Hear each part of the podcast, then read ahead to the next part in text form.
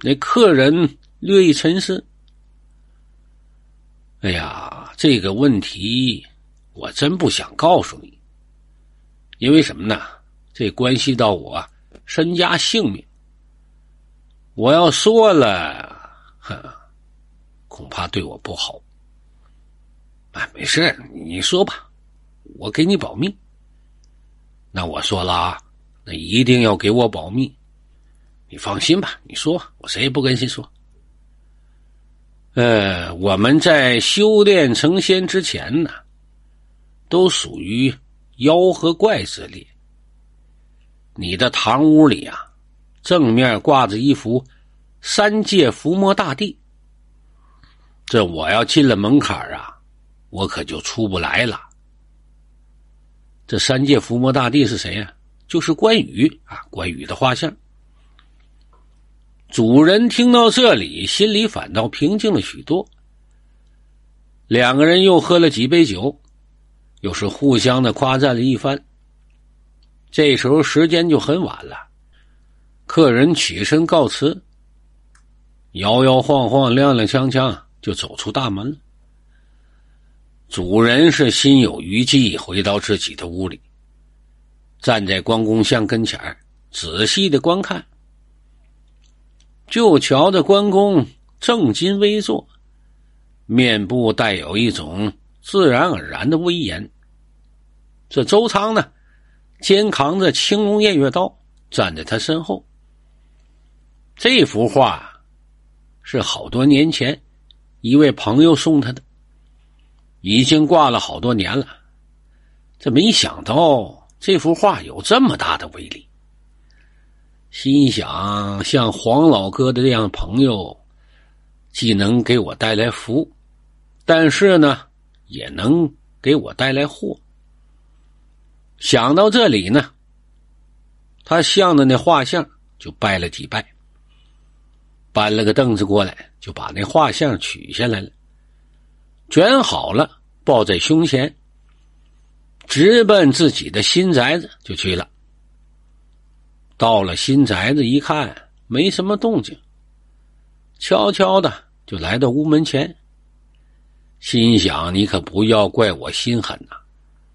你毕竟不是人类，留着你们必有后患。”这老东西，这酒喝的也差不多了。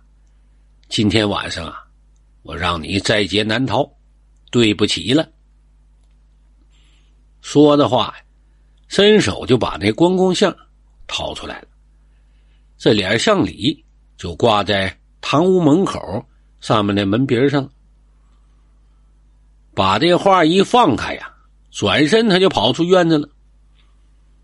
他在院子外面，就听这屋里面喊杀声震天，鬼哭狼嚎啊！得约么有一顿饭的功夫，就见一道火光。从房顶上窜出来了，空中传来一声悲鸣：“你好狠毒！”亮着光啊，就直奔西北方向而去。天亮以后啊，叫上家里人就来到新房子。到那一看呢，好家伙，满屋子的血迹，还有黄鼠狼的尸体，有黑毛的、白毛的、黄毛的，还有红毛的。大多啊都是被利刃一斩为二，散落了一地。主人看着这个心惊胆寒呐，呆呆的愣在那里。找来找去，还是最老那个狐狸没了。看来呀，这个老家伙死里逃生了。这个主人越想越害怕，怕这个老家伙会来报复。请了一位有法术的道士，就来家里了。道士看了这幅关公像以后，直点头：“嗯，这画画的不错。这个颜料里呀，搭配着真正的朱砂，这很难得。只可惜呀，这时间久了，关老爷的腿窝子啊，被虫子打了个洞。要不然呢，那个老的。”绝对不会逃掉。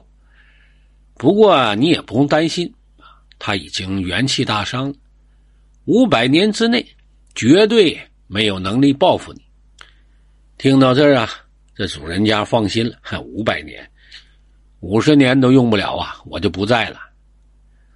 从那以后，这幅画啊就一直挂在屋里。